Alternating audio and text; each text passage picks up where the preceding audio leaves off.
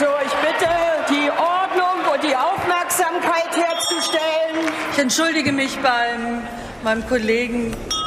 Ich kann noch unendlich lange reden, sehr gerne. Ja, das fürchte ich schon.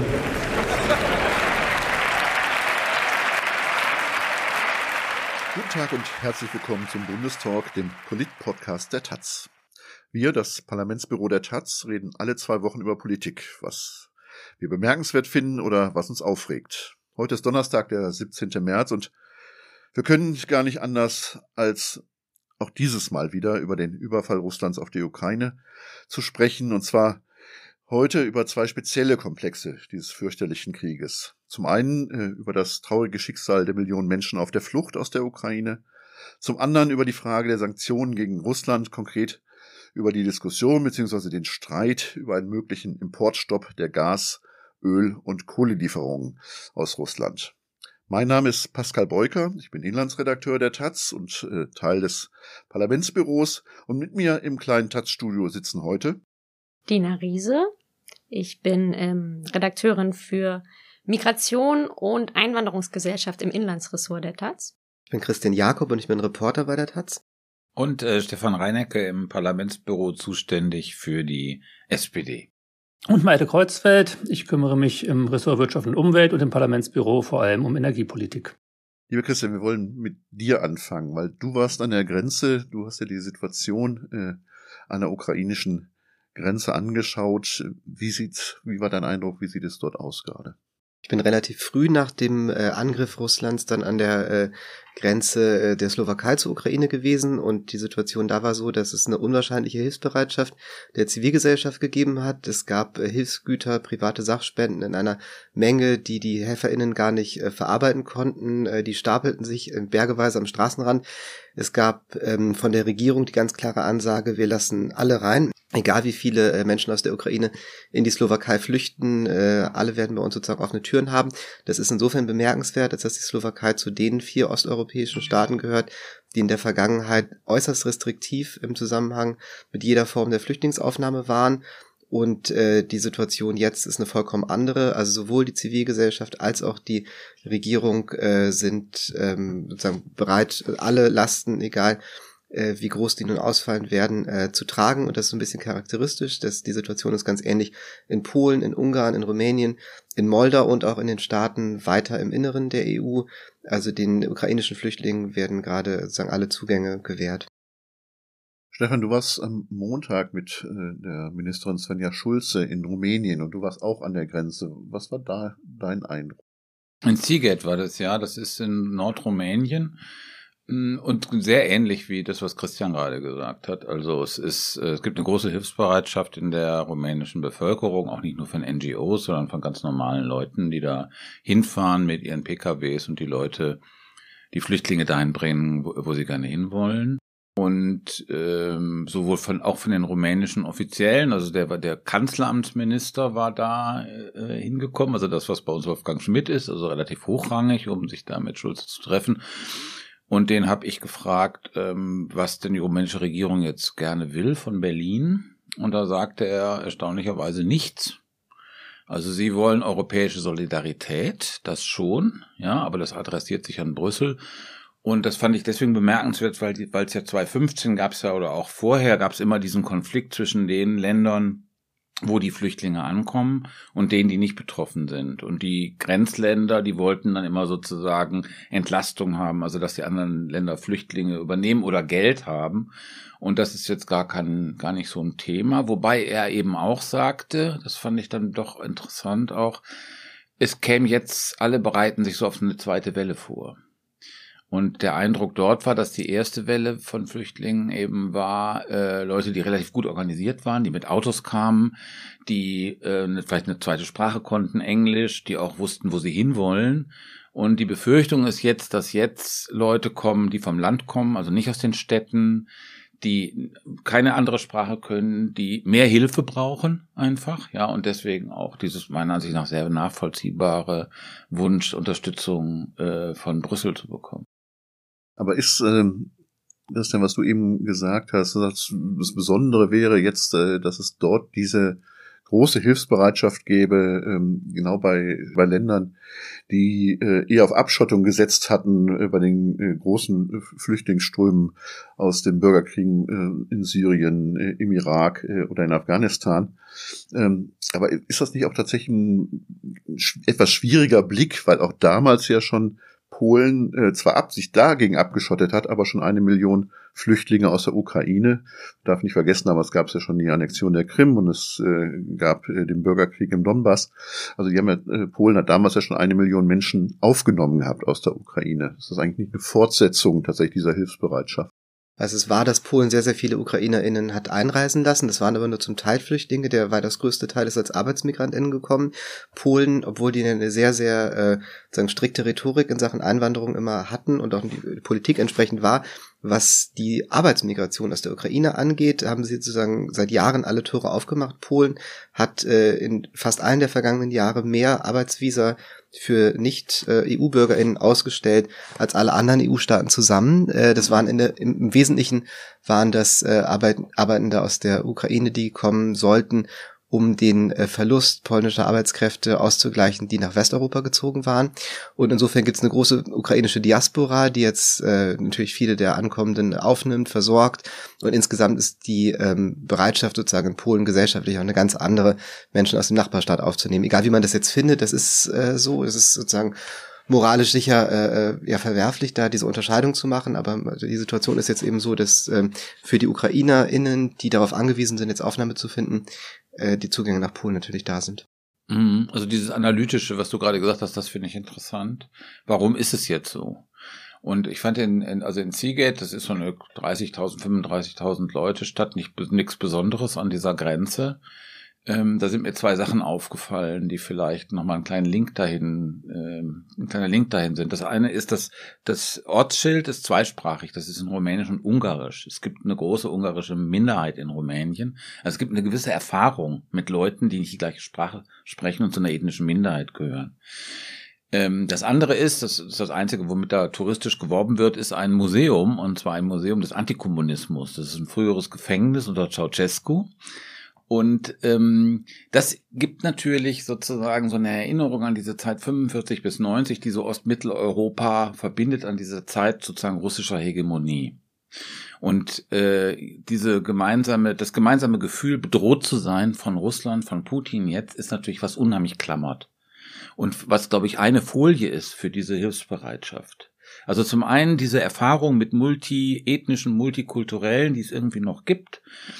Ähm, und zum anderen eben, da ist ein gemeinsamer Gegner, gegen den wir uns und um dessen Opfer kümmern wir uns. Und da, daher kommt dieser Impuls. Und das Dritte, was, was du gerade schon gesagt hast, ist, glaube ich, auch wichtig. Ich glaube, es ist nicht jetzt wichtig dafür, wie sie sich jetzt verhalten, wie diese Gesellschaften sich jetzt verhalten, aber es ist für den Hintergrund wichtig, nämlich die Arbeitsmigration. Also Rumänien hat ja äh, ein Viertel und Fünftel der Bevölkerung ist ja migriert. Vier Millionen Leute sind ja Arbeitsmigranten in den Westen gegangen. Und ähm, das merkt man diesen Orten, wenn man da durchfährt, auch so ein bisschen an. Die sind teilweise verlassen. Und da ist sozusagen die Vorstellung, dass da jetzt also auch möglich, man weiß ja gar nicht, wie sich die Sache weiterentwickelt mit den Flüchtlingen.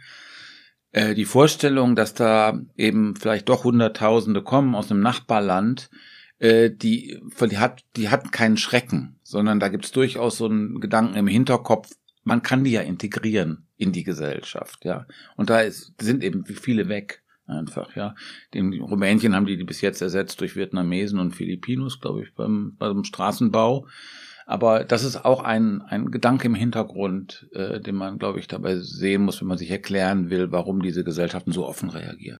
So was ähnliches gibt's ja auch in Deutschland, ne? Also so die Jobportale, mhm. äh, die sich gezielt jetzt an Ukrainerinnen, vor allem Ukrainerinnen richten, die, äh, die gerade einreisen, zum Beispiel für die Pflege oder so, die boomen schon total so ein bisschen mit dieser Klischeevorstellung, dass Leute, die in der Pflege arbeiten, äh, vor allem aus Osteuropa kommen mhm. und deswegen Frauen, die jetzt aus Osteuropa kommen, bestimmt auch in der Pflege arbeiten, was allen, was man so weiß, bisher zufolge gar nicht unbedingt so ist, sondern ne, Christian hat es vorhin oder jemand hat es vorhin gesagt. Ähm, das sind jetzt vor allem die Leute, die kommen, die irgendwie ähm, gut vernetzt sind, Fremdsprachen sprechen und so weiter, also möglicherweise auch eher in Büros arbeiten und so. Das sind gar nicht alles Leute, die jetzt in die Pflege strömen, aber ähm, genau solche Parallelen gibt's schon auch, dass man in Deutschland drauf guckt, oh, das könnten ja Arbeitskräfte sein. Das schließt genau. ein bisschen an die Situation 2015 an. Damals war es ja so, dass die, äh, dass der Mindestlohn in Deutschland gerade eingeführt worden war, was ähm, wahnsinnig hilfreich war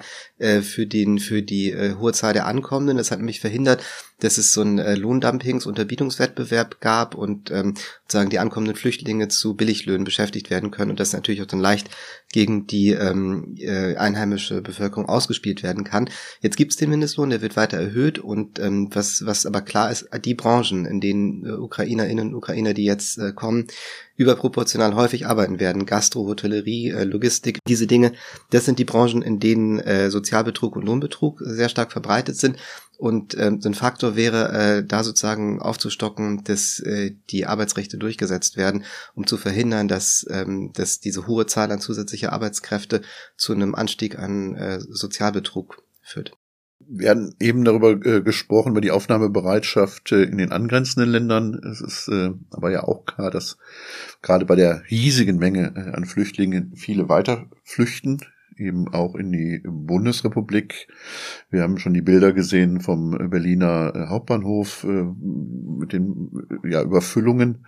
Ähm, Dina, wie, wie ist da deine, äh, deine Erlebnisse bisher mit der Aufnahmebereitschaft und was sich dort tut äh, und äh, äh, was die Verteilung auch anbetrifft hier übers äh, Land? Also die Aufnahmebereitschaft und die Hilfsbereitschaft ist auch in Deutschland riesengroß. Es wird manchmal gesagt, es sei so anders als 2015, was ich jetzt so nicht unterschreiben würde, weil 2015 hatten wir auch äh, in der Anfangsphase eine riesengroße Hilfsbereitschaft. Ihr erinnert euch ja vielleicht, dass sogar die Bildzeitung so ein Refugees Welcome Bubble mhm. äh, auf, auf, auf der Zeitung hatte. Genau, und was aber die Situation heute von der damals total doll unterscheidet, ist mehreres, nämlich einerseits, wie schnell die Leute hier ankommen. Also es sind ja gerade mal irgendwie drei Wochen seit, mhm. seit des Überfalls Russlands auf, auf die Ukraine und es sind inzwischen mehr als drei Millionen Menschen aus dem Land geflohen und von denen sind schon 175.000 in Deutschland angekommen. Also weil einfach die, die Wege viel kürzer sind. Ne? Von Syrien nach, nach Europa ist es extrem viel weiter. Der Weg ist viel beschwerlicher. Nicht nur wegen der Entfernung, sondern auch, weil UkrainerInnen eben sich visafrei äh, durch die EU bewegen dürfen. Das heißt, die Leute reisen legal ein. Sie reisen somit auch auf viel sichereren Wegen ein als, äh, als Menschen, die, die zum Beispiel aus Syrien flüchten. Und diese Zahl 175.000 ist dadurch aber auch wahrscheinlich total weit weg von der Realität, weil Menschen, die hier legal einreisen, müssen sich ja erstmal überhaupt nicht als Kriegsflüchtlinge registrieren lassen, sondern viele fahren irgendwie direkt zu Freunden und Verwandten, die es ja hier auch gibt.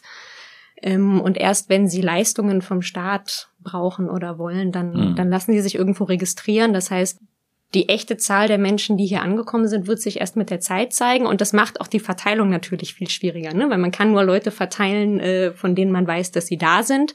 Und dann kommen die Leute eben gerade vor allem so in den Metropolen an, in Berlin, in Hamburg, in München. Und das ist, ähm, also ich glaube, ein ganz großes Problem, wenn wir über die Frage reden, gibt es eine Überforderung, ist, dass die Leute alle am gleichen Fleck sind. Gar nicht, dass sie alle da sind, sondern wenn über 10.000 Menschen am Tag in Berlin ankommen, die überhaupt gar nicht alle in Berlin bleiben wollen. Also Berlin bringt am Tag ungefähr 1.000 Leute unter. Das heißt, 9.000 mindestens wollen eigentlich woanders hin ähm, dann ist das natürlich ein wahnsinniges Nadelöhr. Und die Leute kommen aber deswegen unter anderem in den Metropolen an, weil hier halt die Züge hinfahren. Ne? Man steigt mhm. ja nicht in fünf verschiedene Bimmelbahnen, wenn man erstmal irgendwo ankommen möchte. Ähm, genau, das heißt, Deutschland fängt ja jetzt auch an, die Leute mehr und mehr nach einem Königsteiner, nach dem Königsteiner Schlüssel auf die Bundesländer zu verteilen, damit irgendwie Berlin entlastet wird.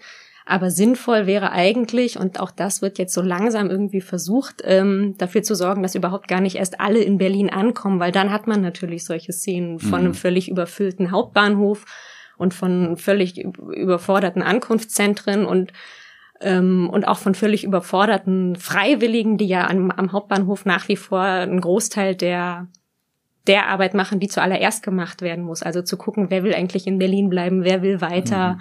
Ähm, hier hast du eine warme Suppe und brauchst du medizinische Hilfe und so weiter und so fort. Mhm. Ich glaube, wir haben so eine ganz volatile Situation. Ne? Das muss man sich immer nochmal vergegenwärtigen. Das ist im Grunde genommen ja. Also ich habe da Leute getroffen, die gesagt haben, sie wollen sofort eigentlich wieder zurück am liebsten. in ihre Stadt. Das war bei Odessa. Andere waren so, haben gesagt, sie wollen nicht zurück, solange Krieg ist. Auf gar keinen Fall. Und möglich ist ja so, es ist eben so vieles möglich. Man kann so wenig sagen, was in vier Wochen sein wird. Also es wird sozusagen die Flüchtlingszahl sich dann verdoppelt oder verdreifacht haben. Es gibt ja Szenarien, die davon ausgehen, ja, dass das irgendwie bis zu zehn Millionen Leute sein werden. Und was ist dann hier? Also bleibt dann sozusagen diese Hilfsbereitschaft, die so groß ist, dann oder verändert sich die Lage dann? Und äh, also da habe ich hatte ich jetzt in Rumänien auch nicht das Gefühl, dass die so weit denken. Das ist ja auch schwierig. Ich glaube, der Hinweis äh, von Dina war äh, eben wichtig. Also es ist ja dann durch äh, diese ziemlich widerwärtigen Kampagnen gegen die Geflüchteten ins Vergessen geraten, dass am Anfang die gesellschaftliche Stimmung tatsächlich eine ganz andere war. Ja, dass eben nicht nur die Taz äh, oben einen Schriftzug hatte, äh, Refugees Welcome, sondern sogar die Bildzeitung. Sigmar Gabriel ist doch mit diesem Bildzeitungs äh, Refugee Welcome Ding im Bundestag gegangen, ja. Genau, das war tatsächlich eine Mainstream-Stimmung, die dann ja mhm. leider gekippt ist.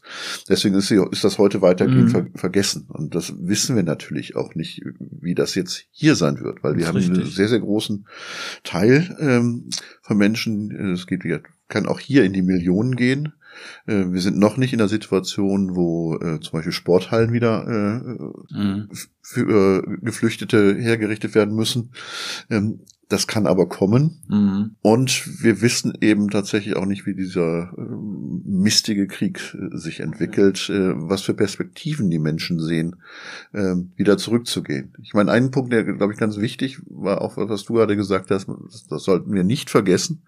Ähm, hier geht es nicht um Auswanderung. Hier geht es um Flucht, genau mhm. wie bei den Menschen aus Syrien oder Afghanistan, Irak. Man hatte ja Lebensumstände mhm. ähm, so zerstört und unmöglich gemacht zu leben, dass sie geflohen sind. Das ist keine, keine Auswanderung, aber es mhm. kann natürlich dazu führen, die Situation in ihren Ländern, dass sie trotzdem nicht mhm. mehr zurück können oder wollen. Das hatten wir zum Beispiel beim Bosnienkrieg. Äh, du hast das, Christian, wenn ich mich recht entsinne, damals auch sehr genau äh, verfolgt, äh, wo ähm, auch die Menschen von dem Krieg geflohen sind dann aber keine Grundlage gesehen hatten mehr, um zurückzukehren. Es sind dann Kinder hier geboren worden, hier aufgewachsen und die sind dann zwangsrückgeführt worden. Äh, das waren sehr, sehr unschöne äh, ähm, Szenen und eine sehr unschöne äh, deutsche Politik. Das kann uns natürlich jetzt auch wieder mhm. blühen. Man hat, glaube ich, in der ähm, Vergangenheit schon aus dieser äh, Erfahrung, äh, gerade mit den Bosnien-Flüchtlingen, äh, gelernt. Damit, damals ist man davon ausgegangen, die gehen zurück, der Krieg ist mhm. vorbei und die gehen wieder alle zurück. Das war nicht der Fall. Äh, es ist so gewesen, wie du gesagt hast. Und man hat schon 2015, 2016 daraus Konsequenzen gezogen. Zum Beispiel, dass man sich sehr viel Gedanken darüber gemacht hat, wie können die Leute in den Arbeitsmarkt integriert werden, wie kann das, was die an Qualifikationen mitbringen, hier für die nutzbar gemacht werden, wie kann man die in die Sozialsysteme integrieren. Da ist unwahrscheinlich viel an Infrastruktur aufgebaut worden, die es noch gibt. Da ist auch ganz viel an Know-how äh, entstanden, was ähm, jetzt auch alles wieder äh, sozusagen ähm, nutzbar gemacht werden kann.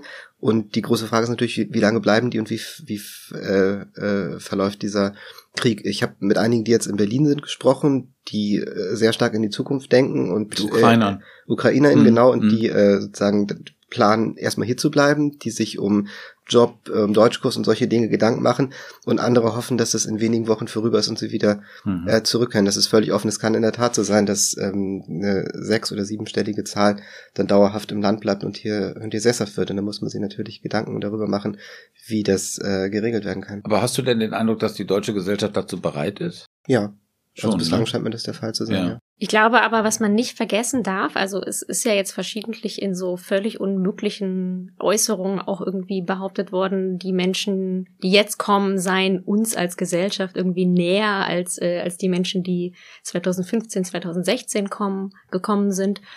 Und ähm, bei all solchen Bemerkung darf man nicht vergessen, dass es in Deutschland trotzdem auch schon immer ein riesiges Problem mit antislawischem Rassismus gibt. Also Menschen, die irgendwie als russisch, ukrainisch, auch polnisch oder oder gelesen, gelabelt, gesehen werden in der Öffentlichkeit, haben trotzdem, also haben auch Probleme mit Rassismus in Deutschland, mit Ausgrenzung, mit, äh, mit Diskriminierung. Und das wird wahrscheinlich auch irgendwann durchschlagen. Ähm, so gut die Stimmung jetzt gerade auch ist. Ne? Mhm. Es ist nicht, nicht so, dass, äh, dass diese Gruppe völlig ist richtig. Ich fand das, was Pascal, was du gesagt hast vorhin, auch einen richtigen Hinweis, ne? Also um sich nochmal daran zu erinnern, wie das war 2015 am Anfang in München auf dem Bahnhof, ne?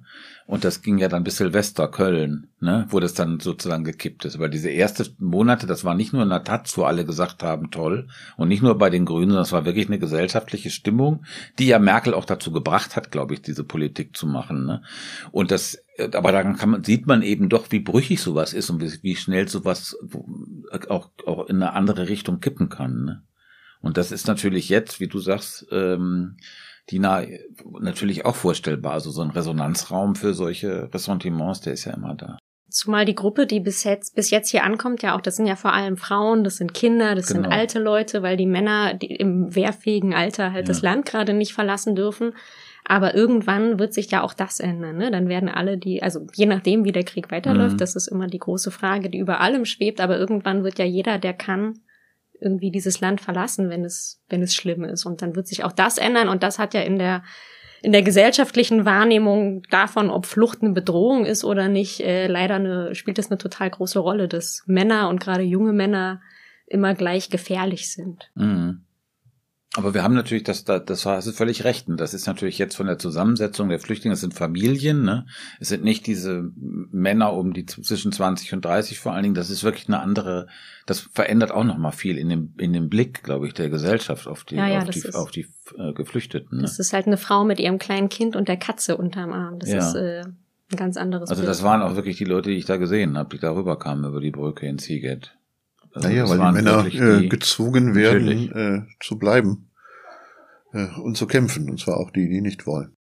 Aber diese, dieser Wunsch oder die Hoffnung, irgendwie schnell zurückzukommen, das ist ja auch was, was die allermeisten Fluchtbewegungen weltweit äh, mhm. verbindet. Auch da, da muss man sich erinnern, äh, dass die meisten Menschen, die aus Syrien geflüchtet sind, sind auch in die Nachbarländer geflüchtet. Die sind halt in dem Fall von uns hier viel weiter weg als, äh, als Polen. Aber aber auch da, von den über drei Millionen Menschen, die aus der Ukraine bisher geflüchtet sind, sind äh, fast zwei Millionen in Polen momentan und nicht in Deutschland. Was natürlich auch mit der Sprache zu tun hat, ne, weil die sehr ähnlich ist und man sich da in der Regel hm. verständigen kann. Zumindest wenn man Ukrainisch spricht. Ja, Russisch ist auch näher an Polnisch als an Deutsch, aber ja. nochmal ein Unterschied. Ja, es ist eine Bewegung aus Not. Ja, also man muss auch irgendwie gucken, dass man da nicht irgendwie diese, diesen deutschen Überschwang hat, äh, dass man ein so tolles Land ist, äh, dass sich alle Menschen auf der Welt nichts anderes vorstellen können, als hier leben zu wollen. Äh, nein, die Mehrzahl möchte in, in ihrer Heimat weiter leben. Sie müssen es nur können. Und das ist halt bei Krieg schwierig. Und was, glaube ich, aber für die Frage von Verteilung in Deutschland noch total wichtig ist, ist äh, auch zu sehen, dass es einerseits wichtig ist, dass die Menschen irgendwie nicht alle nicht alle in Berlin, in München, in Hamburg sitzen, weil das ist nicht zu stemmen. Dass man aber jetzt auch nicht hingeht und irgendwie abzielt und sagt, die ersten zehn nach da, die zweiten zehn nach da, weil eben, wie gesagt, die Leute haben ganz oft Anknüpfungspunkte hier. Und es ist wichtig, das zu berücksichtigen, auch wenn es organisatorisch natürlich viel schwieriger ist, als irgendwie durchzuzählen. Aber es ist sowohl für die Menschen wichtig, ne, weil es ist irgendwie immer für die, für die Integration, für die psychologische Lage der Menschen, fürs Ankommen und so gut da zu sein, wo man irgendwie sozial aufgefangen wird, als auch entlastet es natürlich irgendwie die staatlichen Einrichtungen, Unterkünfte und so weiter, wenn Leute, die anderweitig unterkommen können, anderweitig unterkommen. Und Berlin hat da, äh, die probieren das gerade irgendwie zu sehen, dass Menschen, die die hier schon sagen können, guckt mal, ich wohne bei meiner Familie hier, die haben mir einen Zettel geschrieben, dass ich bei ihnen untermieten kann oder hier ist meine Meldebescheinigung für eine Wohnung, dass die ähm, relativ unbürokratisch in Berlin bleiben und eine Arbeitserlaubnis bekommen können und das hofft Berlin wird dann über den Königsteiner Schlüssel ihnen angerechnet. Und sowas ist, glaube ich, total wichtig, dass man da jetzt nicht hingeht und die Leute irgendwo hinschickt, wo sie gar nicht sein wollen, und gleichzeitig schaut, dass irgendwie, dass da möglichst pragmatisch die für alle Leute beste und faire Lösung gefunden wird, damit äh, auch die, die Kommunen nicht überlastet werden. Ja, das heißt zum Beispiel, dass es natürlich eine besondere äh, Unterstützung von Kommunen geben muss, äh, wo Ukrainer, Ukrainerinnen hingehen. Also genau wie du es gesagt hast ähm, also nicht äh, zwangsaufgeteilt werden, sondern es ist ganz klassisch, dass äh, äh, Gruppen wohl sowohl von Geflüchteten als auch äh, migrantische Gruppen ähm, quasi dorthin gehen, wo es schon etliche von ihnen gibt. Ja, also zum Beispiel Rumänendeutsche gab es immer ganz viel in Singen. Ein ganz kleines Nest. Ich habe keine Ahnung, wie das da entstanden ist, aber äh, das war erstmal der Anlaufpunkt für ganz viele Menschen, die aus Rumänien ge geflohen waren. Ähm, und äh, das wird es mit Sicherheit auch bei Ukrainern äh, geben. Weiß ich nicht, weil ich hatte nie auf diese Gruppe geguckt. Das wird aber sehr schnell von der von der Wohnungsmarktsituation überlagert werden. Also wenn sich erstmal herausstellt, äh, wer in Berlin bleiben will, der muss im Tempelhofer Flughafen in, äh, in Sammelunterkunft, nee, ins, ins Großlager sozusagen, dann werden die Leute schon sagen, also dann können wir uns auch vorstellen, es sei denn natürlich, sie haben hier direkte persönliche Kontakte, ansonsten aber ist die Bereitschaft sicher da, auch in kleinere Städte zu gehen, wo es, äh, wo es eher Wohnungen gibt, die in Großstädten einfach nicht. Ja, nee, äh, bisweilen sind das ja kleinere Städte. Also wie jetzt mal Singen äh, bei den Rumänen äh, Deutschen, das ist eine echt sehr kleine Stadt.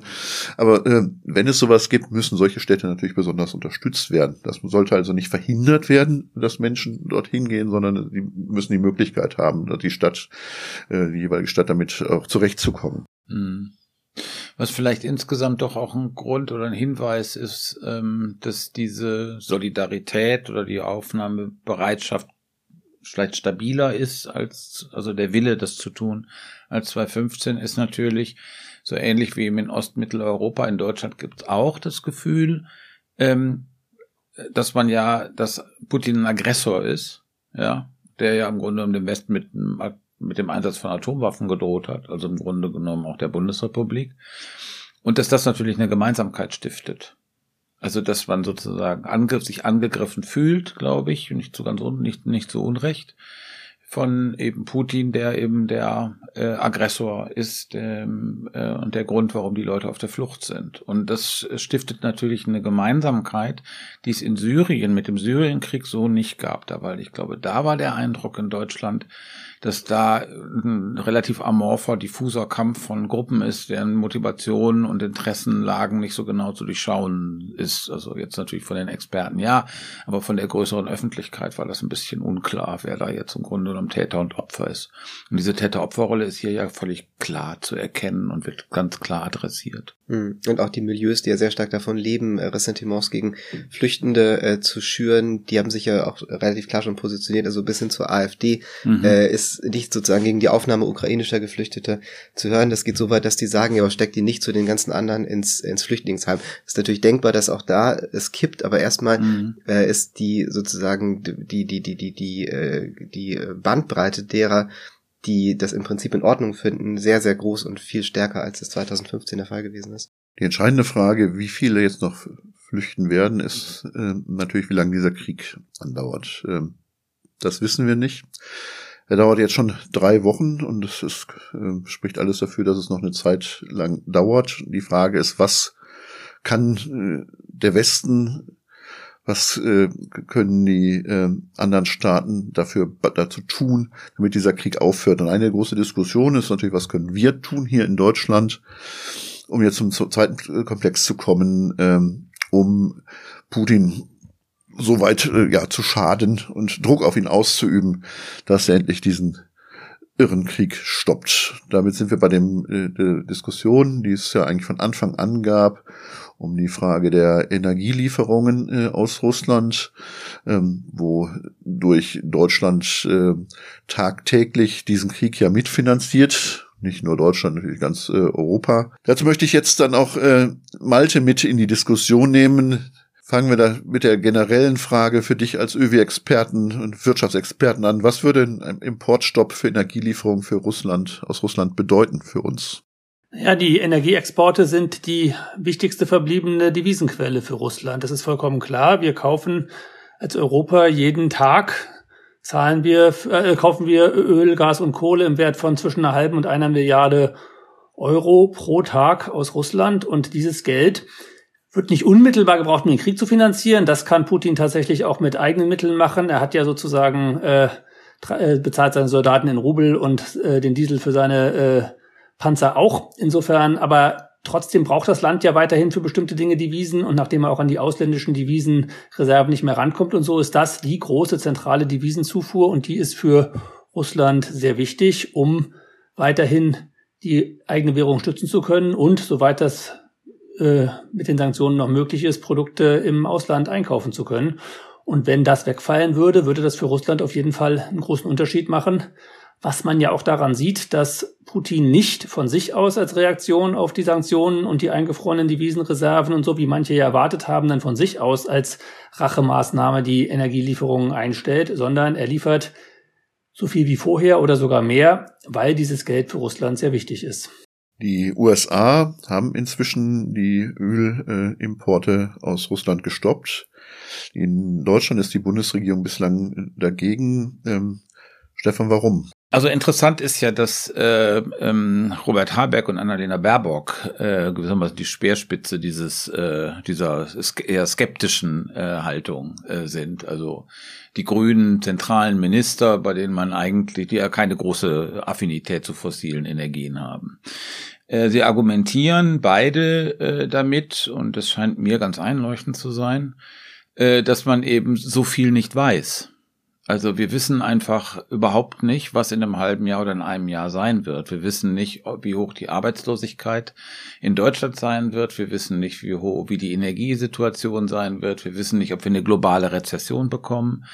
Wir wissen nicht, ob wir vielleicht eine, eine dramatische Hungersituation bekommen werden über die, ähm, ähm, wir haben ja diese, also Ukraine ist ja ein wichtiger Lieferant von Weizen und so weiter. Also all diese ganzen Szenarien, wir haben es ja gerade schon mehrfach festgehalten, man weiß nicht, wie sich dieser Krieg entwickelt. Und wenn man jetzt aber sagt, äh, das ist das Schlüsselargument von, von Habeck und Baerbock unisono, ähm, wir äh, machen jetzt äh, aus politischen Gründen, weil wir eben diesen Putins Krieg nicht finanzieren wollen, dazu kann man auch noch mal differenzierter, glaube ich, gleich was sagen. Ähm, deswegen stoppen wir jetzt sozusagen die, vor allem die Gasimporte in Deutschland, das ist äh, über die Hälfte, ähm, und die Öl und Kohle auch erheblich, mehr als ein Drittel. Ähm, dann äh, muss man das auch durchhalten können dann kann man nicht irgendwie in einem halben Jahr sagen, also die Leute, die Situation ist so dramatisch, wir machen das wieder rückgängig. Das geht nicht. Das wäre ein politisches Fiasko. Und der, daher diese Vorsicht und diese Vorsicht scheint mir da nicht, äh, scheint mir da durchaus angebracht zu sein. Und vielleicht noch ein zweites Argument. Malta hat es ja gerade schon, glaube ich, doch auch ganz differenziert dargestellt. Es gibt in der öffentlichen Diskussion, das stört mich manchmal so ein bisschen, so eine Übermoralisierung, die dann so sagt, also äh, wir finanzieren diesen Krieg. Das heißt, wenn wir diesen Krieg nicht mehr finanzieren würden, würde er aufhören. Das ist natürlich nicht so. Es geht um die Devisen, aber im, im Grunde genommen die, die, russischen Soldaten werden in Rubel bezahlt. Äh, die russische Rüstungsindustrie äh, läuft auch ohne Devisen. Und äh, also die Idee, wir, das ist so eine westliche Hybris. Also so die Idee, wir könnten gewissermaßen über so ein Opfer diesen Krieg stoppen, ist natürlich Unsinn. Aber wir könnten das Ende des Krieges wahrscheinlicher machen. Das ist schon eindeutig so. Das würde ich sagen, ist ziemlich klar. Das ist ganz wichtig. Man sieht, wie gesagt, man sieht es ja daran, dass Putin es nicht von sich aus stoppt. Er braucht dieses Geld und natürlich würde es den Krieg weniger wahrscheinlich machen. Und ich fände es deswegen richtig und ein notwendiges Opfer, was wir bringen müssen. Das hätte für Deutschland große Probleme. Wir würden das Gas gerade vor allem nicht komplett ersetzen können. Das würde zu Produktionsausfällen in der Industrie führen. Das würde zu äh, eine Rezession bringen, von der man nicht genau weiß, ob es nur ein halbes Prozent die Wirtschaft einbricht oder drei bis vier Prozent. Es gibt da verschiedene Szenarien. Manche sagen, auch das ist noch zu optimistisch. Aber auch da ist die Frage, das wäre dann so die gleiche Größenordnung wie was uns Corona an Wirtschaftsleistung gekostet hat. Da haben wir das auch verkraftet. Die Frage ist, ist das zu viel verlangt angesichts dessen, was anderswo auf der Welt jetzt gerade passiert durch diesen Krieg? Ähm, und äh, da würde ich halt sagen, ich bin andererseits froh, dass ich es nicht entscheiden muss. Ne? Also mhm. man sagt das von außen immer so leicht. Ähm, ich verstehe auch das Zögern von Robert Habeck und natürlich wäre es ihm lieber, wenn Putin von sich aus das stoppen würde, dann würde sich die Wut, wenn es hinterher ähm, Probleme gibt, halt gegen äh, Russland richten. Und wenn Herr Habeck es stoppt, richtet sich die Wut dann der Autofahrer, wenn die Preise noch weiter steigen und der äh, Heizungsgaskäufer äh, und der Leute, die vielleicht den Job verlieren, würde sich dann halt gegen die Bundesregierung richten. Insofern ist das schon nachvollziehbar. Und ähm, aber gleichzeitig würde ich halt schon sagen, ich find's, ich find's gefährlich und falsch und sehe eben auch im Moment eine breite Unterstützung dafür eigentlich und dass die Grünen dann diejenigen sind, die sich dem jetzt so vehement entgegenstellen, wo selbst aus der Union, also der Opposition, ähm, könnte eigentlich nichts dagegen machen. Äh, ähm, äh, Röttgen fordert es komplett, aber auch der, äh, auch, auch andere aus der Union sind da ja sehr weit. Ähm, gehend. Die Bildzeitung fordert es, also auch diese Angst vor der Benzinwutkampagne. Gut, man weiß nicht, ob die sich da in ein paar Monaten noch dran erinnern. Aber erstmal ist die gesellschaftliche Stimmung im Moment eigentlich so, dass ich das Gefühl habe, das wäre durchsetzbar. Also die Bildzeitung ist vielleicht kein guter Ratgeber in dieser Frage. Ähm, die war da, glaube ich, auch für den Dritten Weltkrieg. Ne, die war, glaube ich, auch, also ja. äh, äh, Vorsicht mit der Bildzeitung. Und dass Röttgen als Oppositionspolitiker fordert, eine d'accord, soll er machen. Aber ähm, es, es geht ja auch nicht um entweder oder. Das glaube ich, sollte man noch mal ein bisschen unterstreichen. Also wenn ich das richtig erinnere, möchte die äh, Europäische Kommission bis äh, Ende des Jahres, das sind also noch acht, neun Monate, die äh, Energieimporte, äh, die Gasimporte aus Russland um zwei Drittel reduzieren. Das ist das Ziel und ich finde, das ist ein, scheint mir ein vernünftiges Ziel zu sein. Es geht doch jetzt hier um die Diskussion, nicht ob man die Energieabhängigkeit, die fatal ist, von Russland reduziert und zwar so schnell es geht, sondern ob man das sofort macht und in so einem Ad-Hoc-Beschluss in Deutschland. Und da scheint mir, da haben wir offenbar unterschiedliche Einschätzungen, ähm, äh, da scheint mir diese Vorsicht, die da Baerbock und Habeck walten lassen, äh, durchaus angemessen als das andere so ein bisschen aktionistisch. Wie gesagt, dass man aus dieser äh, Energieabhängigkeit von Russland raus muss, das hat dieser Krieg eindeutig bewiesen. Und ähm, äh, die Frage ist nur die des Tempos. Aber ich finde, also, also der, der, Blick ist ein bisschen schwierig. Das erinnert mich äh, daran, dass man den Krieg jetzt stoppen will und man macht äh, ein 100 Milliarden äh, Aufrüstungsprogramm, wo die äh, ersten Flugzeuge 2027 kommen. Äh, das, hat, also, was du argumentierst, ist, ist, ist was Perspektivisches. Das hat aber mit diesem Krieg nichts zu tun. Während ich Malte so verstanden habe, dass er sagt, äh, man muss jetzt tatsächlich äh, etwas tun, um den Druck auf Putin zu erhöhen. In neun Monaten, wir wollen nicht hoffen, dass in neun Monaten äh, dieser Krieg noch andauert. Das wäre eine, eine absolute Katastrophe. Dann wäre nämlich von der Ukraine nichts mehr übrig. Ähm, da geht's dann um wirklich perspektivische Energieversorgung und nicht irgendwie ein Druck jetzt äh, auf Putin Aber ich, ich finde dieses Argument nicht schlüssig. Das habe ich ja versucht gerade darzulegen. Also die Rüste, die sowohl der Einsatz von Soldaten als auch die Versorgung mit den mit Munition und äh, Artillerie und äh, Raketen, all das, was die Russen in der Ukraine einsetzen, der wird nicht versiegen, wenn jetzt ab heute Abend äh, Deutschland äh, oder die EU weder Kohle noch Gas noch Öl aus Russland bezieht. Das wird monatelang, monatelang, vielleicht jahrelang so weitergehen können. Malte hat ja auch gesagt, zu Recht, ähm, äh, es, es stimmt, Devisen ähm, sind ein riesengroßes Problem von Putin, nachdem sozusagen der Westen in einem einmaligen Akt irgendwie die, die Zentralbank, die Vermögen der, der russischen Zentralbank eingefroren hat. Auf der anderen Seite gibt es ja sozusagen auch die Handelsbeschränkungen. Das heißt, also auch mit auch mit, mit, mit Devisen und mit, mit Euro und Dollar kann Putin nicht, nicht auf dem Moment nicht das kaufen, was er unbedingt äh, bekommen will. Es gibt eine Menge Einschränkungen. Und dies, in diesem ganzen Bild würde ich sagen, ist das ein kleiner Teil, diese, äh, die Frage, in welchem Tempo, wann man sozusagen diese äh, Abkopplung von der Energieabhängigkeit von Russland realisiert also mal ein bisschen böse nachzufragen. Das, also eigentlich argumentierst du auch so, dass tatsächlich da auch weiterhin McDonalds aufhaben könnte und Apple seine Läden.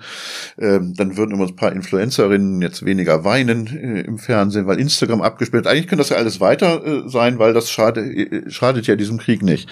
Äh, ist das nicht, also das ein generelles äh, Rede gerade gegen Sanktionen gewesen? Übrigens kann er natürlich äh, die Devisen, die er über, über die Energielieferung bekommt, immer noch ganz hervorragend zum Beispiel für seinen Handel mit China und Indien einsetzen. Mhm. Also ähm, ich bin mir, das muss ich gleich irgendwie mal vorwegschicken, nicht so ganz sicher darüber.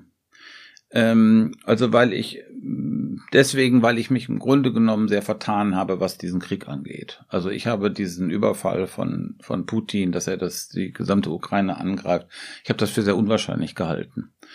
Und ähm, das gibt einem natürlich sollte einem irgendwie so denken gehen, wenn man so schief gelegen hat. Also insofern äh, ist das so ein bisschen was konjunktivisch gesprochen, so ein bisschen. Und ich denke, dass das Nachdenken darüber, ich bin ja nicht der Einzige, aber warum sozusagen gerade die Leute, die so ein bisschen äh, kritisch auf Militär gucken, äh, sich so vertan haben in der Einschätzung von Putin. Das ist, glaube ich, ein Reflexionsprozess, den wir und nicht vermeiden können. Ich fand es immer so bei den bei diesen eher bellizistischen Fraktionen von Afghanistan über Irak äh, bis Libyen, dass die sich nie intellektuell Rechenschaft abgelegt haben über ihre Irrtümer. Und ich finde sozusagen die Leute, die sich eher so einer militärkritischen Position verpflichtet fühlen, müssen sich auch intellektuell Rechenschaft über ihre Irrtümer ablegen. Äh, und also das sozusagen als Vorrede. Insofern bin ich mir sozusagen nicht wirklich sicher, sondern ich habe das ist, sind mehr Fragen. Und bei diesen Fragen ist es aber so, dass mir es ist ein Unterschied zwischen ähm, sozusagen die gesamte deutsche Energieabhängigkeit gewissermaßen von einem Schlag äh, auf einen Schlag zu beenden oder äh, wenn McDonald's irgendwie Restaurants in Moskau zumacht. Das heißt, die Gefährdung, das, das, das Gefahrpoten Gefahrpotenzial für diese Gesellschaft, für die deutsche Gesellschaft ist doch irgendwie relativ groß. Und das muss man sehen und da muss man eine Abwägung haben. Eine Abwägung zwischen Schaden und Nutzen. Und wie gesagt, ich kannst du nochmal wiederholen, da scheint mir das, was die Grünen, äh, Habeck und, und Baerbock da an, an skeptischen Einwänden vorbringen, ganz äh, plausibel zu sein. Die, die große Hoffnung, die an diese Verschärfung der Sanktionen inklusive des äh, äh, Energieboykotts geknüpft wird, ist ja die des Staatsbankrotts. Und das ist ja möglicherweise keine Frage von neun Monaten oder noch länger, sondern dass die, die Erwartung ist ja, dass das in eher kürzerer Zeit passiert und dass die Frist bis dahin äh, weiter verkürzt werden könnte, wenn diese äh, Zahlungen aus dem Energiesektor ausbleiben. Und viele sagen ja, das ist das Einzige, was äh, Putin tatsächlich dazu zwingen würde, substanzielle Zugeständnisse zu machen.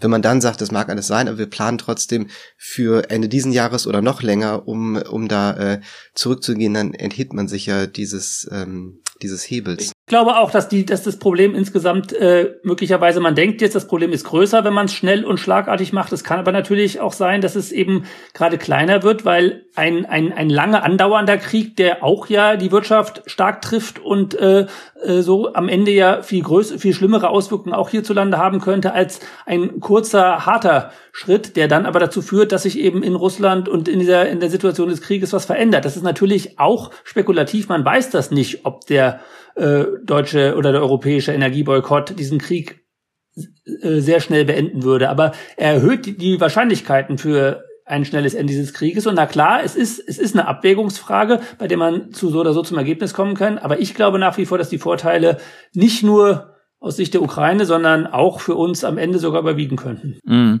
Mit dem Staatsbankrott, also ich bin jetzt kein Ökonom und ähm, es scheint mir aber doch eher so zu sein, dass die Gefahr, die es dann real gibt, die Inflation ist. Ne? Also wenn sozusagen die äh, ähm, wenn die Verteidigungsausgaben in Rubel erhöht werden, das kann ja die Zentralbank nach wie vor machen, unabhängig von den Devisen, die sie hat, ähm, dann gibt es vielleicht eine, Inflations, eine Inflation, aber keinen Staatsbankrott. Ähm, und insofern diese, ja, also mir scheint es manchmal so ein bisschen mh, mm, so zu sein, mh, mm, so Rechnungen den Druck auf Putin maximal erhöhen, um dann zu erreichen, dass Putin fällt, weggeputscht wird, äh, die Oppositionsbewegung an Macht gewinnt, das sind alles so Rechnungen mit sehr, sehr vielen Xen. Das stimmt, wobei deine äh, Rechnung auch nicht so ganz hingehauen äh, hat. Die können nicht einfach mal, äh, das können sie technisch können sie es schon, also äh, einfach mal mehr Rubel ausgeben. Ähm, das Problem ist, der ist da nichts mehr wert. Und ähm, Russland ist jetzt nicht Albanien und äh, das frühere Albanien äh, zu Sowjetzeiten. Und denen ging schon nicht gut. Das ist kein abgeschlossener Wirtschaftskreislauf. Äh, ja, das heißt, die, die sind angewiesen äh, auf äh, Importe, sind auch angewiesen auf Exporte. Wenn sie das in den gegenüber den westlichen Staaten nicht mal machen können, dann, ich habe es eben schon erwähnt, dann gegenüber mhm. zum Beispiel China, zum Beispiel gegenüber mhm. Indien, die sich ja nicht umsonst im Weltsicherheitsrat enthalten hatten, mhm. die machen weiter ihre Geschäfte, aber mit Sicherheit nicht mit Rubel. Ja, Mhm. Äh, die haben kein Interesse äh, an einer äh, Währung, die nichts wert ist. Und dann kriegt natürlich äh, Putin ein Problem.